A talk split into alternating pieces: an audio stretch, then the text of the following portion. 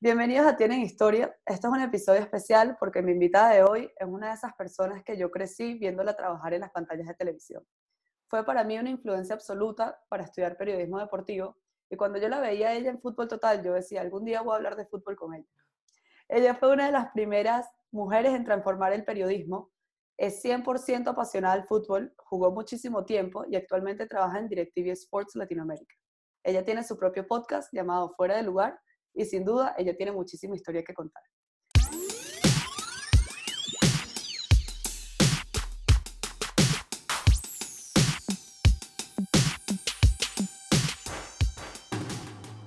Qué orgullo tenerte en Tienen Historia, Milena, muchas gracias. No, gracias a ti por la invitación y por esa introducción. Eh, me hace sentir un poco vieja, pero bueno, te agradezco el que hayas crecido escuchándome hablar de deporte, porque la verdad que somos, en esa época éramos pocas, ¿no? Las mujeres que, que, que nos gustaba, por lo menos públicamente decíamos que nos gustaba eh, hablar y ver el deporte, pero ahora cada día son más y me alegro muchísimo. No, bueno, no, esa no era mi intención, pero bueno, es obvio que yo soy mucho más pequeña que, bueno, que tú y que, y que Carolina y que todas ustedes que yo literalmente regresaba del colegio, veía, porque siempre me ha encantado el deporte y siempre como tenía esa vocación y cuando prendía la televisión y las veía ustedes, yo me quedaba y que ah, yo algún día voy a hablar de fútbol con ellas y bueno, mira, ha pasado el tiempo y aquí te tengo en mi, en mi propio podcast y bueno, tú también tienes el tuyo, que ya después conversaremos de eso. Y como tú decías que en esa época eh, pocas eran las que se atrevían y digamos que ahora mismo se ha habido, o sea, hay una transformación, ya muchas mujeres ya se suman más a ser periodistas deportivas. ¿Cómo fueron esos inicios? ¿Qué te llevó a ti a ser lo que estás, lo que eres ahora? Mira, la verdad que uno no sabía que podía trabajar de esto, ¿no? O sea, sabía porque habían, todos eran varones los que trabajaban en, en, los medios como periodistas deportivos. Eh, una vez yo recuerdo una amiga que jugaba al fútbol conmigo, estábamos haciendo un juego de estos de cartas, no sé qué, entonces todas las preguntas de deporte yo las respondía y me dice, deberías ser periodista deportiva. Y yo, primera vez que escuchaba la posibilidad de, una, de yo trabajar en el periodismo deportivo. Pero bueno, estudié comunicación social, yo sin saber qué quería hacer en mi vida, porque si había algo que me pasaba era que yo quería ser cineasta, pero en Venezuela ser cineasta es pasar hambre, entonces es como un hobby. Eh, entonces dije, no, bueno, estudio comunicación social, que es como que lo que abarca un poco todo, y de ahí una cosa llevó a la otra, me llevó a las canchas de fútbol, conocí ese mundo y dije, esto es lo mío, eh, y, de ahí conocí gente vinculada al, al, deporte, bien sea la gente de marketing eh, deportivo, gente de periodistas deportivos, jugadores de fútbol, que después tuve la oportunidad de trabajar con ellos. Y bueno, una cosa llevó a la otra y aquí estoy. No, qué impresionante. Pero ¿cómo empezaste a jugar fútbol? ¿Fue por tu papá? ¿Fue por tus, tienes hermanos? ¿Cómo empezaste como con ese mundo? Bueno, en realidad eh, mi deporte de, chiquita era el béisbol, porque mi papá era fanático, es fanático del béisbol, eh, y compraba los abonos de los Leones del Caracas y siempre iba con él a la cancha. O sea, yo era el varoncito que él tuvo después de muchos años, eh, pero ya cuando lo tuvo como que estaba cansado, entonces lo agarró cansado. Entonces, bueno, él me llevaba a la cancha, me llevaba a batear al centro de bateo de Santa Rosa, el, de, no, Santo Eduvige, creo que se llama esa zona. Ajá, sí, yo vivo por ahí cerca. Bueno, ahí em, después, nada, me llevaba a todos los partidos y yo pasaba por enfrente de las canchas de Prados del Este de tenis y siempre veía a mi papá de chiquitica, yo quiero ir ahí, yo quiero ir ahí, yo quiero ir ahí. Entonces un día me llevó a las canchas. A la federación. En la eh, no era la federación, ah, eran los hermanos Coronado, creo que eran los, profesores de ah. ahí de, Prados del Este. Okay. Debajo del puente de la autopista, ahí había unas canchas de tenis, no sé si siguen estando, porque hace mucho tiempo que no voy. Y mm, tuve la oportunidad de jugar al tenis que me fascinó. Además, jugaba el kikimono en el colegio. Entonces, como que siempre estuve involucrado con, con, el deporte. Y el kikimono fue lo que me dio realmente lo que es el toque de la pelota, como es pelota de, fútbol prácticamente. Eh, ese golpe, o sea, así que desde chiquita como que tenía yo el contacto con la pelota de fútbol. Y tuve primos, y después llegó mi hermanito, que jugaban al fútbol. Y yo era la única mujer, jugaba contra dos, dos contra uno, jugábamos. Así que bueno, eh, en realidad cuando comienzo a jugar al fútbol oficialmente es en la universidad, cuando tengo que subir a las canchas, hacer un trabajo de, una materia, no me acuerdo qué materia era, que teníamos que subir a las canchas y cuando subí estaban todas las chicas, había un montón de mujeres jugando al fútbol y yo decía, ¿qué es esto? Entonces averigüé y sé que entrenaban tres veces a la semana, yo al principio iba una porque coincidía con las materias, pero como me fue tan bien al principio, O sea, el entrenador estaba como emocionado de que llegara alguien que, que ya supiera manejar la pelota, o sea, me convocó al primer partido que sí, a la semana de haber arrancado, entonces ahí como que empecé a buscarme horarios para poder entrenar un poco más y, y, y la escuela se portó muy bien conmigo, dejándome cambiar, cosas que en la católica, viste que es como un colegio la católica. Claro, si tenías tu horario. Mañana, tarde o, o noche. Ahí me dejaron cambiar un par de materias para que pudiera hacer el fútbol. Y ya va, pero, o sea, tú empezaste a jugar y dijiste, bueno, esto es, digamos, lo que me gusta. ¿Y, cómo, ¿Y cómo fue como ese, es, o sea, porque supongo, bueno, o creo yo que era como raro, ¿no? O sea, ver tantas mujeres jugar fútbol en esa época, cómo era ese contacto con los hombres, eh, o sea, salías de la universidad corriendo y te ibas a, los entrenamientos, ¿cuánto tiempo jugaste con ese equipo? Mira, fueron muchos años, yo empecé en la universidad que tenía 18 años, 19 años, algo así, y hasta los 27 más o menos jugué el fútbol, ya yo me había graduado y todo. Eh, cuando me gradué fue complicado porque ya yo en el último año en la universidad empecé a trabajar en Polar y Polar queda en los Ruices, entonces era a la mañana iba a estudiar ese último año, eh, a mediodía me iba a Polar, a las 6 de la tarde salía a los entrenamientos que eran en la Católica, en Montalbán, así que me cruzaba la ciudad dos veces al día.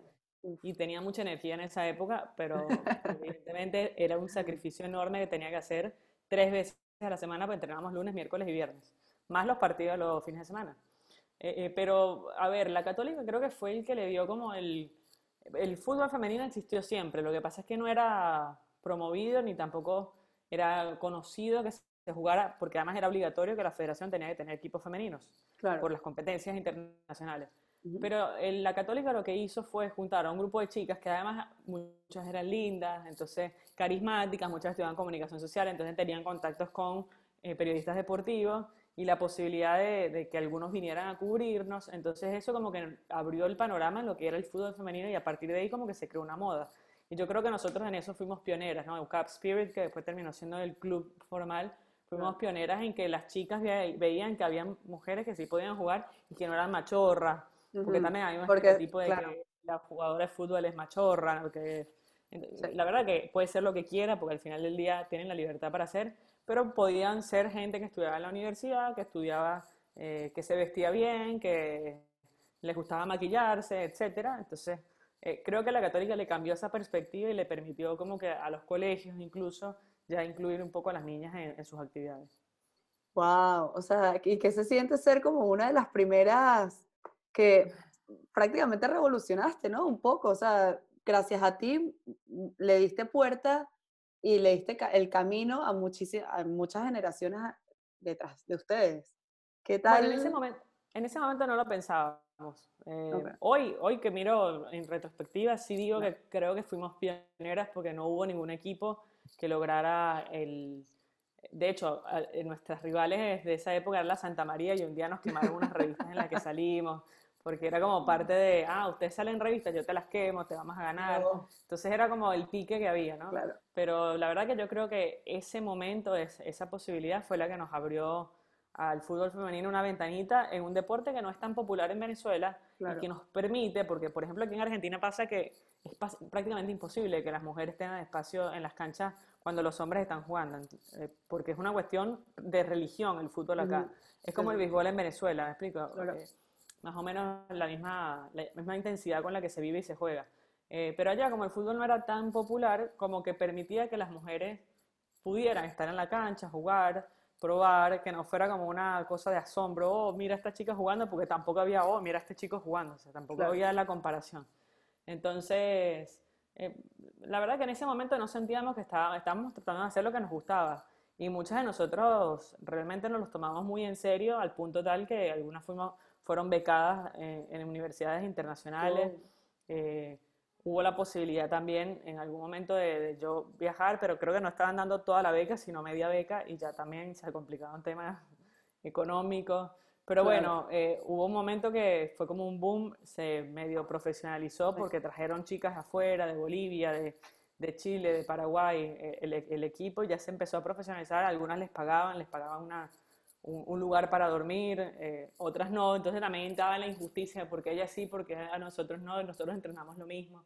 Pero que hoy en día también existe. Sí, es parte de la rencilla que hay entre el deporte amateur o semiprofesional. Claro. bueno, eh, pero dimos ese primer paso de la profesionalización del deporte. ¿Cómo fue ese, o sea, esa determinación tuya en decir, quiero ser periodista deportiva, quiero dedicarme a esto? Mira, yo eh, empecé a trabajar en Polar, como te dije, y, lo que me, y mi trabajo era marketing deportivo. Yo, yo tenía que buscar eh, todo lo que era sponsorships de los deportes, sobre todo colectivos, de Venezuela, y, y muchas veces eh, enfocada en la vino tinto. Entonces comencé a compartir mucho con la vino tinto, con todo el cuerpo técnico, con la gente de marketing de, la vino tinto, Adidas, o sea, distintas marcas. y me encantaba, me encantaba mi trabajo porque era fiscalizar que tuvieran los logos eh, las vallas que estuvieran bien. ¿Tú lo regañabas? No, a mí me regañaba un montón porque no, porque ah. Polarize no salió bien, salió cortado, que no sé qué. ah, yo pensé que tú regañabas al revés. Debería, pero al final siempre terminaba regañada yo. Era la que terminaba regañada por mi jefe. Pero no, fue una linda experiencia, un gran aprendizaje, grandísimo aprendizaje, muy chiquito, con muchas responsabilidades, eh, con contacto con periodistas, porque también a veces esponsoreaba eh, algunos medios de comunicación que nos gustaban, eh, como, como, llevaban páginas web, radio, televisión, etc. Y así me fui metiendo en ese mundo en el cual a mí me conocían como la de Polar. Así que nunca fui ni competencia ni eh, de, ninguno. El resto era todo. Y yo andaba acá siempre de grupo en grupo y además pocas mujeres. Creo que había una, una chica más o dos que estaban también por ahí, pero después éramos poquitas. Y un día me llegó así como de paracaídas, eh, a la empresa me llaman y me dicen, mira, estamos sacando un canal de televisión eh, que, se llama, que se va a llamar DirecTV Sports, pero creo que no se llamaba así, se llamaba distinto cuando arrancó. Okay. Es un canal de deporte, no sé qué, que tenemos los derechos, mira, porque ese canal abría solamente por los mundiales porque DirecTV tenía los derechos del mundial. Entonces cada cuatro años abrían una ventana, pasaban el mundial y cerraban la ventana. Okay. Entonces la idea era hacer programación 24 horas en esa ventana que abrían ya para siempre. Y cuando me dicen, mira, ¿quieres? Yo le digo, mira, yo nunca he trabajado en televisión, así que no, no, paso. No, ven a hacer un casting, es, eso es tranquilito, así, hablar del Real Madrid, de Barcelona. Qué fuerte que tú dijiste al principio que no. No, no, pues yo no, nunca había salido en televisión. Aparte, yo soy muy tímida. Pero yo no sabía, yo pensaba que tú, no sé, que nunca me imaginé que lo habías negado esa oferta al principio. Jamás. Y te lo dicen todas mis amigas del colegio y, allá, y en la universidad. Jamás salí frente a cámara porque no me gustaba. O sea, no te puedo creer. Sí.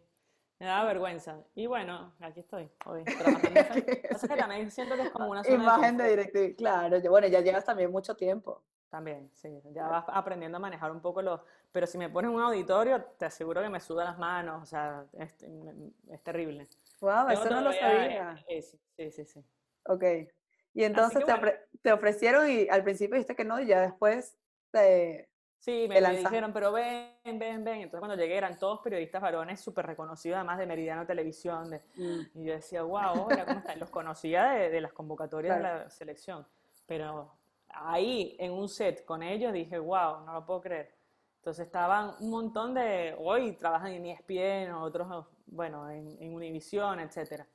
Y, me, y yo era la única mujer. Entonces me hicieron hablar de un partido, no sé qué, y me, fue para, me volví al trabajo. Como a los tres meses, ya, ya se me había hasta olvidado que había hecho eso. A los tres meses me vuelve a llamar este señor y me dice, mira, queremos que vuelvas porque el, el CEO, o sea, él viene de Estados Unidos y queremos que te vea en persona. Entonces, ¿Y tú? ¿qué, ¿qué? No, queremos que hagas lo mismo, pero con él. Bueno, vinieron todos los que preseleccionaron ese día y nada, hicimos imagínate, hicimos poses en cámara, no sé qué, bueno, hablar en cámara ya vestidas, con, con, con maquillaje y todo esto. Y nada, me volví a ir, oye, tienes mucho talento, tienes mucho conocimiento, hay algunas cosas que hay que... Bueno, perfecto, listo, me voy. Pasaron tres meses más, se me había olvidado otra vez. No te creo. Me volvieron, a llamar con la propuesta, queremos que trabajes con nosotros. ¿Y cuántos años tenías en ese momento? Yo ahí tenía, ¿qué? 24 años. 24 a ver, no, 26 años. wow, igual, o sea. Así que ya me vas a sacar la ficha con, la edad. Pero yo empecé a trabajar en el 2000, en el 2005-2006 en DirecTV. Y de hecho, 2007 renuncio a Polar porque yo trabajaba DirecTV una vez al día, entonces podía hacer... Ah, lo llevabas paralelo. por, por un, un, semestre, porque yo estaba con el tema Copa América Venezuela y le dije a mi jefe por ahí, mira, me pasó esto, me llegó esta propuesta, yo quiero cerrar el ciclo con la Copa América, me gustaría terminar de hacerlo, porque además yo había ido a Estados Unidos, había cerrado el contrato, o sea, había hecho un montón de cosas que quería como finalizar. Si quieres renuncio y, hacemos un contrato de meses o, bueno, como tú quieras. Así que no, me dijo, no, renuncio después de la Copa América y listo. Así que me permitieron trabajar en paralelo las dos cosas y ya después de la Copa sí renuncié. Wow, pero qué bien también ellos que considerados que te dejaron... Por eso los tengo tan en mi corazón, o sea, es una empresa que realmente eh, trata muy bien al empleado y, yo creo que por eso es tan grande como es en Venezuela. Claro, no, 100%, además que apoyan también muchísimo al deporte y, y bueno, eso se agradece tanto a los deportistas y también como a todas las personas que somos fanáticas y, y que nos gusta, ¿no? Saber que, que, bueno, que pueden contar con muchas cosas. Y en DirecTV Sports, eso ya lleva muchísimo tiempo. O sea, ya digamos que al principio para ti habrá sido eso, ¿no? Esos nervios, pero ya ahora es tu casa y bueno, y ahí estás. Desde 2006 estoy en, en DirecTV y acá a Argentina llegué en 2009, ya son 11 años. 11 te quería hablar de eso porque te iba a decir, ese acento, ahí se te sale ahí un poco. Hay cosas que se me salen. Pero bueno, es, que normal. Tengo un hijo porteño, un marido porteño, o sea, eh, trabajo todo con argentinos, es muy difícil que no se te pegue algo. ¿Y qué tal Argentina? O sea, ¿cómo, cómo fue ese, ese, ese comienzo? ¿Extrañaste Venezuela? ¿Cómo, ¿Cómo fue esa adaptación? Mira, yo creo que a mí me tocó salir de Venezuela en un momento donde elegí salir, ¿no? No donde me no te votaron. Claro, como es en el, lo que está pasando últimamente eh, a los venezolanos inmigrantes, ¿no? Que hay muchísimos aquí en Argentina, muchísimos, porque en teoría era uno de los países más fáciles el tema de inmigración y ahora se está complicando también por la cantidad de inmigrantes que hay hoy. Pero bueno, yo me vine en una época donde elegí, primero me dijeron que era un periodo de prueba de tres meses, así que me vine chocha porque iba a venir a trabajar tres meses a Argentina, que era un país que yo realmente quería. Quería conocer, quería vivir. Eh, yo siempre fui fanática de la selección de fútbol argentina. Ay, yo también. Eh, Milena, yo creo que tú eres el alma del futuro mía porque tal cual. O sea, yo también era igual. Yo crecí viendo a la selección de Aymar. Eh, no, más atrás. Bueno, yo eso. Goicochea, Italia 90, por ejemplo. Ah, Ese era mi Chayán. Goicochea fue el Chayán de, mi generación. Italia 90 era el himno, la música. Eh, y, hoy pensar que he trabajado con Goicochea al lado. Entonces yo decía, o sea, yo soñaba contigo. Imagínate, hoy estás aquí al lado trabajando. Bueno, como yo que soñaba hablar de fútbol algún día contigo, que tenemos que hacer otro episodio porque, bueno, este es de tu historia, que nos estamos enfocando en ti, pero después hablamos de actualidad. Sí, totalmente. Pero bueno, ya son, son 11 años, entonces eh, vine y a los tres meses le toqué la puerta al, al, jefe de acá y le dije, mira, me tengo que ir, porque mi pasaje dice que me tengo que ir. Ah, tú ni siquiera insististe en quedarte. No, no, yo pensé que yo me iba a los tres meses. Ok. Y ahí me dijeron, no, no, pero si tú vas a trabajar acá. No, pero ¿qué? Yo tengo que... A mí me dijeron tres meses, yo me vine con una maletica y tengo que volver a despedirme de mi familia, me tienes que hacer una propuesta de si me gusta, pues yo allá, la verdad, tenía un montón de cosas. O sea, yo hacía radio, tenía la tele, tenía una empresa que había arrancado después de Polar, que tenía una cancha de fútbol y ya habíamos hecho un par de eventos. Y decía, bueno, tengo que dejar todo eso para venirme a un país que no conozco a nadie, a ni una persona. Así que bueno, terminé, me hicieron una propuesta eh, relativamente aceptable, la mejoré un poquito y después, eh, nada, me vine, me vine para acá, ya son 11 años. Y es historia ahora, wow. Es historia. Tengo un hijo y, un marido. ¿Qué claro. más ¿Y extrañas Venezuela? ¿Quisieras ir? ¿Desde cuándo no vas a visitar? Mira, desde que, desde que estuve embarazada no voy. Eh, tuve un, un, par de malas experiencias cuando, cuando fui la última vez.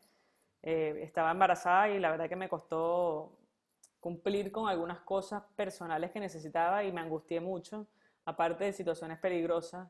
Y dije, bueno, ya con un hijo yo no me voy a arriesgar a, ir a Venezuela, además que el tema de la, persecución política, yo la verdad no me quise arriesgar a, que me pasara algo desagradable ya teniendo familia acá. Entonces yo decidí a partir de, de ese momento no volver hasta que esta gente salga del gobierno. Eh, tengo cosas allá, o sea, yo tengo todavía familia, tengo pertenencias, o sea, yo tengo un montón de cosas que me vinculan. Eh, extraño a la Venezuela donde yo nací, no sé si va a, volver, entonces no te puedo decir si extraño esa, o sea, Venezuela por ese sentido, pero sí, eh, sus olores, eh, su clima, sus playas, eh, sobre todo las playas y por supuesto la gente y la familia es lo que más extraño. No, bueno, y además de eso que tú, o sea, el, el hecho de haber nacido en un sitio hace que no te puedas como desvincular del todo, o sea, de así como así. Claro. No, no, yo voy a ser siempre la venezolana, o sea, aunque tenga pasaporte de otra nacionalidad, aunque viva toda mi vida acá, igual aquí está Full por ejemplo, y es más venezolana que la arepa también. claro. Sí, sí, sí. Muchísimo. ¿Y cómo ves eh, hoy en día el deporte, o sea, el deporte femenino? ¿Cómo crees que podemos apoyarlos aún más? Yo, por ejemplo, inicié este proyecto a principio, bueno, a principios, como en mayo, perdón, en marzo, antes del COVID, y bueno, la verdad es que lo empecé por eso mismo, ¿no? Porque quise hablar con mujeres profesionales en la industria del deporte que me cuenten su historia y, y bueno, y que sea una ventanita para muchas personas desconocen por ejemplo, esa Milena de que no saben qué hay detrás de ti, ¿no? O sea, que esta conversación, digamos que es como, wow, qué bien que puedo descubrir ciertas cosas, pero no tanto de ti como atletas también. ¿Cómo crees que se puede apoyar aún más y cómo lo ves ahora? Yo, yo, siempre he creído que el apoyo desde el punto de vista que te corresponde es siempre lo más importante. En lo que puedas hacer bien sea ir a una cancha, eh, pagar un ticket por, por, algún deporte femenino, eh, hacerte hincha de un club de, de, femenino, postear en tus redes de vez en cuando cosas de deporte femenino. Eso siempre va a ser, eh, va a ser positivo porque va a, visualizar a, a, ¿cómo se llama? La actividad ¿no? claro. del género. Entonces yo creo que mi trabajo como periodista, como fanática, como ex deportista, siempre ha sido ese, intentar meter de una u otra manera eh, el deporte femenino en, en, mi trabajo, porque, por ejemplo, en el noticiero me pasa a veces que hablamos del US Open y me muestran solo rama masculina, entonces peleo porque digo, no, ponme un clip al menos de la rama femenina. Claro. Y tú eres un referente. Tú eres un referente del periodismo femenino, además. O sea, que siempre has estado súper activa, apoyando la selección, o sea, claro. Sí, pero es un tema de espacio y de, y de marketing. Eh, no vende tanto, supuestamente, pero no venden porque no lo exponen, porque te demostró el Mundial Femenino pasado que vende y hay récords de audiencia en distintos países como Brasil, como Estados Unidos, como Inglaterra, que son países refutboleros. En la parte de rama masculina, bueno, en Estados Unidos se vendieron las camisetas más que cualquier otra camiseta masculina. Entonces, eh, está comprobado que si haces marketing, que si lo muestras, que si lo apoyas, la gente va a vender. Si somos el 50% de la humanidad, ¿por qué la gente no va a consumir eh, eh, cosas de mujeres? Si, si la mitad del, mundo son mujeres. Claro. Que, que, nos gusta además consumir las cosas nuestras. Entonces yo creo que es un tema de eso, ¿no? De apoyo desde el gobierno hasta medios de comunicación, hasta las mismas personas que cada una puede aportar su granito de arena. No, yo, eh, o sea, concuerdo 100% contigo. Además, también siento que es, un tema también de educación, ¿no? Educar a las personas en decirles, mira, no pasa nada que, bueno, digamos que ya ahora sí está un poco más, como decía al principio, un poco, que las cosas han cambiado con respecto a que las mujeres jueguen fútbol, pero sin embargo, también te encuentras ahora mismo personas que les parece extraño que una mujer patee una pelota y es como, a ver, estamos en siglo XXI, es normal. Entonces también yo siento que va parte también del educar y, tratar de enseñar a, las personas eso. Sí, es algo cultural eh, y social. Eh, yo recibo muchos insultos por redes sociales, los cuales no, no les doy media pelota, como decimos aquí en Argentina, pero alguno que otro me tomó la molestia de responderle, pero anda a la cocina. Si supieran que soy peor cocinera que periodista para él, seguramente, o sea, no, sé cocinar. Eh, pero bueno, anda a la cocina, lava los platos, bla, bla cosas que quedaron en la época de mi mamá, o sea, porque en la época de mi mamá es que las criaban a las mujeres para ser amas de casa, atender a su marido, ahora no, ahora somos mujeres que aportamos la misma cantidad que, el hombre en tiempo, en dinero, eh, eh, en todo. Entonces yo creo que es un tema de educación, como bien dices, y un tema cultural que poco a poco, yo creo que mi hijo va a nacer en, un mundo distinto. 100%. Eh, porque hoy en el colegio a él no le enseñan que el rosado es para niñas sino que él elija qué color quiere. Él no le enseña que las muñecas son para niñas. Si él quiere jugar con muñecas, puede jugar con muñecas. Y a mí me cuesta porque culturalmente me enseñaron que no. claro, tú tienes el chip de, claro. Pero lo he, lo he aprendido y poco a poco me voy mentalizando de que me parece que está perfecto, porque además eso permite que haya más libertad, que haya menos bullying, eh, y bueno, y, y que cada quien sea lo que quiere ser. y que haya Yo libertad. creo que es Claro. un tema cultural. No, claro, y que haya libertad y que haya respeto y que cada quien haga lo que al final te haga feliz, ¿no? Y Claro, y además te, te das cuenta, porque por ejemplo, yo soy mujer eh, y, y mamá, Ujú. Y me toca ir a eventos un mes, por ejemplo. Yo tengo amigas que me critican porque ¿cómo te vas a ir un mes y dejar a tu hijo un mes? Eh, Yo sé que es horrible, porque a mí, o sea, ¿a quién más le cuesta que a mí que soy Claro. madre eh, y que tengo a mi hijo que lo voy a dejar un mes? Pero si no lo hago yo, lo va a hacer otra persona y otra persona seguramente va a ser un hombre. Entonces ese espacio lo pierdes. Entonces después criticas que a las mujeres no les dan espacio. Entonces lo que me estás criticando a mí como un sacrificio que estoy haciendo por mí, por mi profesión, por mi generación, por la gente que viene atrás, me estás cuestionando algo que vienes peleando durante tanto tiempo. Entonces somos como incompatibles a la hora, o incongruentes en realidad sería la palabra. De, estás luchando por el feminismo, pero a la vez estás criticando a la feminista que está justamente trabajando en eso. Claro, es, es como un palante y para atrás, es esa de contradicción todo el tiempo de, de lo que tú explicaste perfectamente, ¿no? Que apoyas, pero al mismo tiempo también criticas, entonces no, no, no tiene ningún tipo de sentido eso. Y Mile, ya se nos está acabando el tiempo porque sé que tú estás muy ocupada y tienes cosas que hacer. Me gustaría seguir hablando muchísimo más contigo, de, bueno, además de, como dije antes, de fútbol de actualidad, también de tu podcast, porque bueno, tienes un podcast que se llama Fuera de Lugar, que ya he escuchado bastantes episodios. El de Daniel Ders me gustó mucho Sí, es un genio. es un genio, o sea, no, bueno, yo a él lo admiro desde, bueno, desde yo estaba chiquitica. y, y bueno, me encantaría que también podamos conversar un poco más sobre, sobre eso, de cómo creció tu podcast, pero bueno, habrá otra oportunidad. Pero bueno, para ir acabando, yo siempre acostumbro a hacer cinco preguntas rápidas sobre las Bueno. curiosidades de las personas. Tranquila, que no va a ser algo muy difícil ni te hará te hará Me hecho pensar mucho, cualquier pregunta en la vida.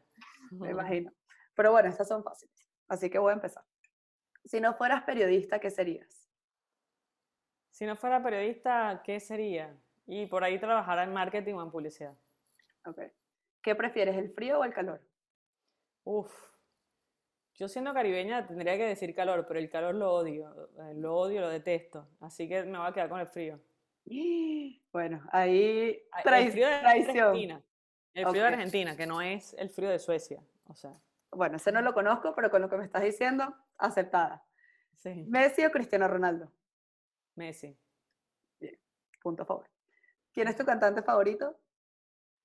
Uy, tengo un montón. Eh, por voz, podría decir Celine Dion, me gusta mucho. Por tipo de música, uff, tengo Franco De Vita, Alanis Morissette. Eh, me gusta es muchos tipos de música. eh, Nada que sea reggaetón. No, que no sea reggaetón. No, el reggaetón me gusta. Me gusta el Ah, reggaetón. mira. Me gusta todo. Eh, lo único que, que la cumbia de acá no me gusta mucho. O sea, me Mm. fastidia. Llega un momento en que... tun, Y hacen cumbia con cansa. reggaetón, además, también, ¿no? Sí, aquí te ponen todo- todas, las, todas las canciones, incluso eh, si yo no te vuelvo a ver, Ricardo Montaner, todo eso te lo transforman en cumbia y te quieres pegar un cabezazo en la pared. Apáguenlo, por favor. A la tercera canción ya no aguanto más. Qué risa. ¿Y, quién- y para acabar la última, ¿quién es tu ídolo o ídola? Mira, eh, tú de, de chiquita quizás va- muchos referentes, por ahí Steffi Graf eh, va a seguir siendo, quizás porque fue la única persona atleta que admiraba que nunca pude ver eh, en cancha, en práctica. Porque a mí a Ham la, la idolatré un montón, que jugaba al fútbol con la selección de Estados Unidos, pero la vi jugar un mundial. Eh, Walt Federer, eh, el mismo Agassi no lo vi jugar, pero lo conocí. Así que yo diría que Steffi Graf, que como que sigue siendo un ícono para mí porque nunca la conocí en persona, no la vi jugar, entonces sigue siendo como mi referente. No, y para mí también, bueno, imagínate, o sea, ver esa mujer algún día jugando tenis debe ser... No, no, era espectacular. Aparte esa era del tenis femenino fue grandiosa. De hecho, hace poco en el podcast hablé con una tenista, Mónica Puig, que es puertorriqueña, ganó la medalla de oro, y, y hablábamos de eso, que esa era de, o sea, que hoy por hoy el tenis femenino lamentablemente tiene muchos altibajos. Eh, por un tema psicológico, un tema físico, eh, Sí. cambia mucho el tenis femenino. En esa época eran 10 top 10 y las 10 eran maravillosas, podían subir al 1, al 2. Entonces era como una lucha constante eh, y todas estaban en gran estado. Bueno, fue maravilloso. No, fue increíble. Además que tú ves la- las fotos y los videos de ellas jugando y, no sé, además la época también que las acompaña, era todo como, wow, era súper idolatrable. Pero bueno, Milena, de verdad te quiero agradecer una vez más por estar acá, por, bueno, por querer hablar conmigo, contarnos tu historia, contarnos esas anécdotas y la verdad que bueno, súper agradecida. Y que no... gracias a ti. ¿Ah? No, no, y nada, quería decir que la gente que escuche tu podcast que también se sumen a, a escuchar esas historias que tú también te dedicas a eso, a entrevistar y a conversar, más que una entrevista es una conversación con muchos deportistas, entonces que también se sumen. Muchas gracias por la invitación. Eh, sí, e, e, es, difícil hacerlo crecer. Es un, eh, a mí me cuesta pensar que, a ver, uno tiene muchos seguidores y no quiero sonar, eh, no, no quiero ser como creída, pero tengo muchos seguidores en Twitter, en Instagram, y eso. Y es difícil hacer crecer un, canal de YouTube porque es como de otra era, ¿no? Somos influencers de otra generación. Pero bueno, ahí vamos, poco a poco, dándole rosca y espero que tú también tengas todo el éxito del mundo porque, bueno, es un lindo tema, un lindo nicho y te, lo, y, te mereces un éxito. Ay, muchísimas gracias. Bueno, hasta la próxima y suscríbanse. un beso. Chao. No olvides suscribirte y síguenos por las redes sociales arroba tienen historias rayita baja. Te espero el próximo miércoles con una nueva historia que contar.